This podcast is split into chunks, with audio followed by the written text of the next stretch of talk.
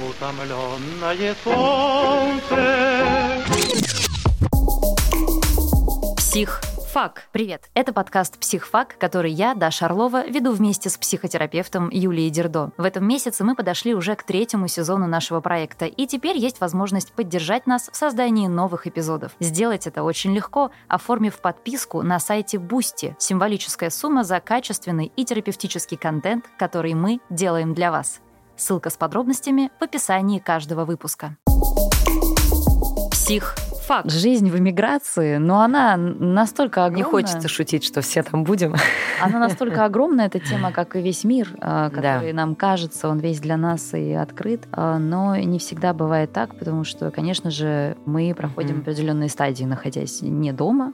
mm Важно все, причина, по которой ты должен был уехать, условия, в которые ты уезжаешь, мотивация. Да. Давай вот если как-нибудь структурируем, просто хочется дать какую-то максимально полезную э, сейчас информацию информацию и поддержку, некую опору тем Ой, людям, кажется, которые в этом находятся. Только про это уже говорят. К сожалению, эта тема стала такая популярная и такая актуальная. И, честно говоря, я не думала никогда, что для меня эта тема будет такой актуальной. Я никуда не эмигрировала, никуда не уехала. Но, понимаешь, мне кажется, даже у самых устойчивых и вросших корнями а, в землю людей сейчас э, Тревожное все равно время. эти мысли возникают. Да, поэтому Давай про это поговорим. Тут очень важно принимать решения, исходя из себя, исходя из того, что я могу выдерживать, на что у меня есть ресурсы, а что выдерживать я не могу. Ну вот меньше ставить да, на такое магическое мышление, что сейчас я что-то сделаю, и все как будет хорошо. Поэтому это вот такой да, первый этап миграции – это принять решение. Принять решение и поехать, и остаться. И вот здесь очень важно принимаем мы это решение как автор своей жизни и как жертва. Я в последнее время стала пользоваться этой терминологией. Ну что поделаешь, видишь, и годами, годами не употребляла слово жертва. Автор своей жизни. А вот сейчас хочется, потому что так или иначе мы все чувствуем себя жертвами ситуации. И вот здесь для того, кто решил ехать или кто решил остаться, очень важно не ехать туда как жертва. Что такое ехать туда как жертва? Меня вынудили. Меня, а это очень легко сказать. Меня вынудили, мой дом разрушен, кругом опасность для жизни, я не хотел уезжать, но мне не оставили выбора, меня вынудили.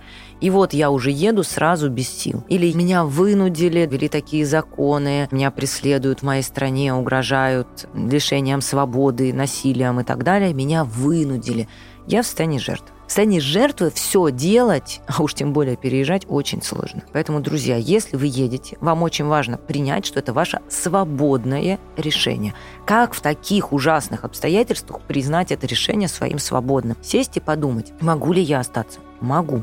Какую цену мне придется за это заплатить? Если я остаюсь, мне придется заплатить за эту цену там, риск спать, например, в подвале, избегая бомбежек. Или а, риск а, сесть в тюрьму. Или угроза жизни или здоровью. Я могу остаться, и вот какую цену я за это плачу. Хочу ли я платить эту цену? Эту цену я платить не хочу, поэтому я уезжаю. И вот эта внутренняя позиция дает гораздо больше силы, свободы и ехать, и устраиваться на новом месте и так далее. Поэтому для переезда очень важно ехать не в состоянии вынужденности, а в состоянии выбора. Да, я мог бы остаться в плохих условиях, но я не готов платить цену за жизнь в столь плохих условиях, поэтому я уезжаю. Можно морально подготовиться ко всем страданиям, которые тебя ждут? Или а, знаешь, морально подготовиться можно, и, наверное, это облегчит что-нибудь процентов там на 10 или 15, но переживать все равно придется. Я одно время по юности, у всех есть, наверное, такой юношеский максимализм, я видела, как тяжело люди переживают горе, потери, например, смерть близких, через какие этапы они проходят, что я прямо думала, что ну, людей же надо учить, нужно рассказывать, как устроено горе,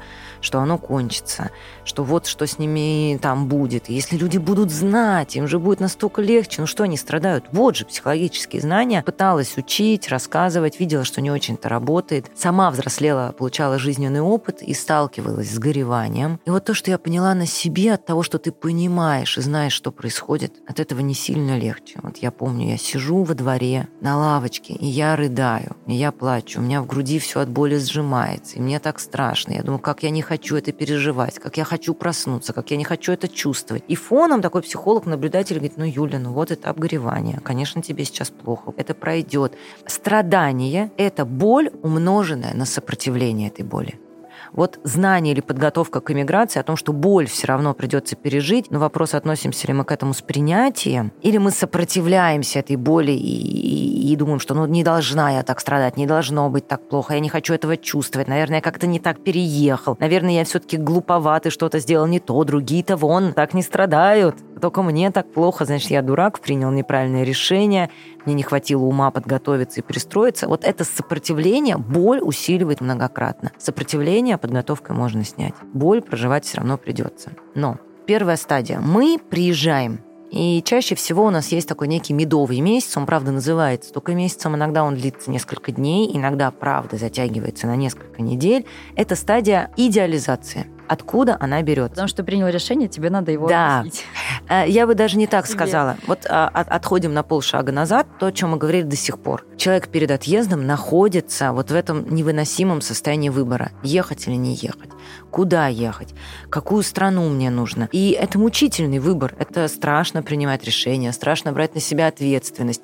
И вдруг он приехал, и вот это мучение закончилось. Все, он уже здесь, вот чемоданы, вот аэропорт, базар, вокзал. И в этот момент, ну, такая пружина ну, внутреннего напряжения, mm-hmm. она расслабляется. И, в принципе, вот эта стадия, она есть у всех людей. А, Ее практически никто не проскакивает. Просто у кого-то она длится несколько часов. Когда он садится в самолет, он летит и думает, все, господи, какое счастье, все, вот уже что успел, то успел. Уже что не написал, там, доверенности, не продал недвижимость, уже все. И вот он прилетает, он выходит из самолета, это состояние вот этой счастья, эйфории. Дальше у кого-то медовый месяц может закончиться уже в аэропорту, потому что нет денег на такси, автобус не найти, все говорят на другом языке, ночевать негде и не на что. Но первая стадия – это идеализация. Но она идеализация, она не совсем адекватная. Это очень трудно заметить по себе, это очень легко заметить по уехавшим. Это такая стадия черно-белого мышления – здесь все хорошо, там все плохо. Свежеуехавшие люди, да, как мы внешне видим, они говорят, боже, это чудесная страна. Почему я не приехал сюда раньше? Как здесь все здорово, и природа, и погода, и еда вкусная, и люди дружелюбные, и страна замечательная. А там, откуда я уехал, слушайте, ну я не знаю, как вы там живете, ну там же мрак. Что такое адекватность? Адекватность – это возможность мыслить сложно. Это черно-белое мышление. Тут хорошо, тут плохо. Есть свои плюсы, есть свои минусы. В стадии мании, в стадии идеализации, в стадии медового месяца все хорошо. Такая стадия влюбленности. Этот человек идеал. Это очень похоже, когда вдруг я увидела мужчину, и все. Ну теперь, теперь меня точно сделают счастливой. Вот же он, я сейчас выйду замуж. И мама больше ко мне не пристанет, и соседи не спросят, и подружки позавидуют моему кольце на пальце. И он меня будет содержать, мы будем рожать детей, я теперь всегда-всегда буду счастлива, вот мы поженились. У меня куча сил, куча энергии и беспросветное счастье. Жить так невозможно. И вот такая же первая стадия эмиграции – это вот такая стадия идеализации. Как я уже сказала, от нескольких часов до нескольких месяцев. Все нравится, все вкусно, все хорошо – но самое главное, что испытывает человек, это ощущение правильности принятого решения, успокоение, что решение принято. К сожалению, это скорее не испытывает, а хочет испытывать, и часто в этой стадии испытывает как подпорки или костыли в виде обесценивания того, откуда он уехал, разрывания связи с теми людьми, которых он оставил, ну и вообще совершает много таких ошибок, да, и поэтому, если вы только переехали, постарайтесь найти в себе силы не пугать тех, кто остался. Не называть их недальновидными дураками, не пытаться им сказать, что они все сделали неправильно, там, не унижайте их, потому что часто в этом не столько правда, сколько ну, ваша потребность доказать себе, что вы сделали правильно. Постарайтесь не обесценивать все, что у вас было. В стадии идеализации никто долго не живет, она проходит самостоятельно, и следующая стадия – это стадия разочарования.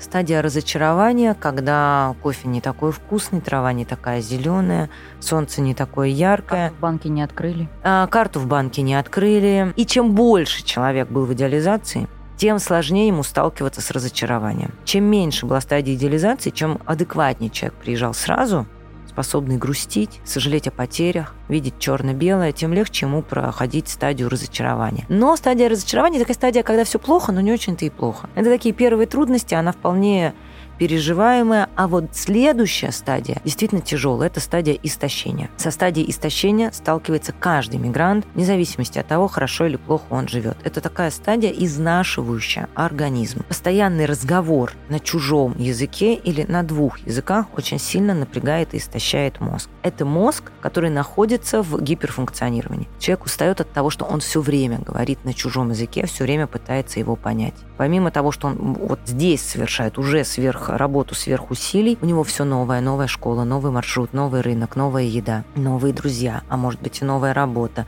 новые родители в детском саду, новые правила, новая бюрократия. Нужно решить огромное количество вопросов. Все снаружи воспринимается как угроза. Угроза не в смысле, что страна там небезопасная, а в смысле расплатиться кредиткой на кассе, где-то есть Apple Pay, где-то его уносят, где-то нужно расписаться. Слишком много новых вводных. И даже если это очень комфортный переезд с помощниками, с деньгами, мозг все равно находится в гиперстимуляции. Истощение. Человек не высыпается, не отдыхает даже во сне. Третья стадия, у нас была истощение, разочарование. Вот третья стадия выдерживания – просто тяжелого физического выдерживания длится обычно около года, и в итоге эта стадия заканчивается самой тяжелой стадией, это стадия депрессии. Четвертая наша стадия разочарования самая тяжелая. Это стадия, когда человек уже истощен, когда он уже устал, когда мозг уже в гипер вот этом режиме физическая усталость дикая, привыкание так и не произошло, человек понимает, что здесь все плохо, я никогда не привыкну, я не выучу этот язык, я не впишусь а, в социум, здесь все для меня чужое, зачем я это сделал.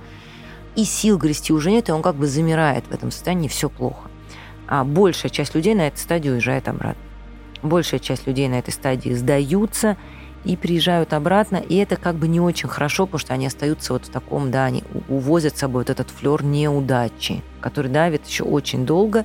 Если удается эту стадию пройти, оставшись, вот не все плохо, я никогда не привыкну, ну вот значит так будет, и остаться в этом, то дальше возникает следующая стадия, стадия бикультурности. Это стадия, когда, в общем-то, я и в этой стране уже вот бикультуральной, я чувствую себя как дома. Я вижу и достоинства, и недостатки, но я уже привык, я уже освоился, знаю, как здесь все устроено, это становится моей нормой, это становится неким моим домом, точно так же, как это было раньше. Это место становится домом. И нужно понимать, что речь идет о годах. То, то, что я сейчас рассказала, это не полгода и даже не год, что чаще всего это что-то около трех лет. Первый год, там первый месяц, два или три занимает стадия медового месяца, хотя, как я уже сказала, стадия идеализации может длиться несколько часов а, в самолете. Дальше стадия разочарования, вот такого присматривания, это обычно тоже несколько месяцев.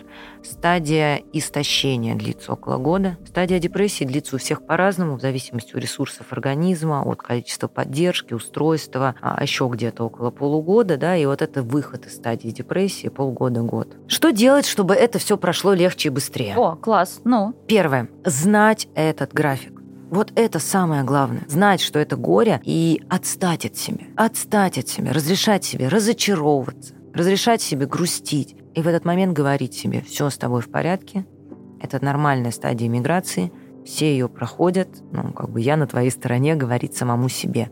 Не добивать себя вот этими мыслями, что могло быть по-другому, мне так тяжело, значит, я неправильно сделал, я ошибся, а всем легко, значит, они нормальные, а я какой-то слабак ненормальный. Первое – знать, что будет тяжело, разочаровываться нормально, ощущение, что мозг кипит и ничего не получается нормально, с тобой все в порядке, и это пройдет. Самое главное, что нужно знать свежеродившим женщинам а, с пострадовой депрессией, а, переехавшим иммигрантам, горюющим людям, потерявших близких, и это пройдет. И в самые сложные моменты себе это говорить. Это пройдет. Еще чуть-чуть это обязательно пройдет и пройдет само. Это раз. Второе.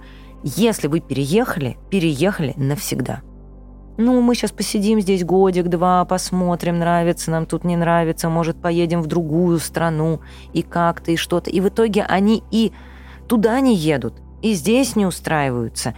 И никакого привыкания не происходит, а истощение все равно наступает. Поэтому, друзья, если вы уже приехали, все, Даже если вы здесь на три месяца, ну, вы как бы не начинаете жить так, как будто бы вы здесь навсегда. Примите решение, что все, я здесь, учите язык, ищите работу, не бойтесь а, вот этого, ну, всего. В крайнем случае, если вы переедете куда-то еще и куда-то еще, это не будет бессмысленным, это будет той самой тренировкой мозга адаптироваться. Это все сыграет на пользу.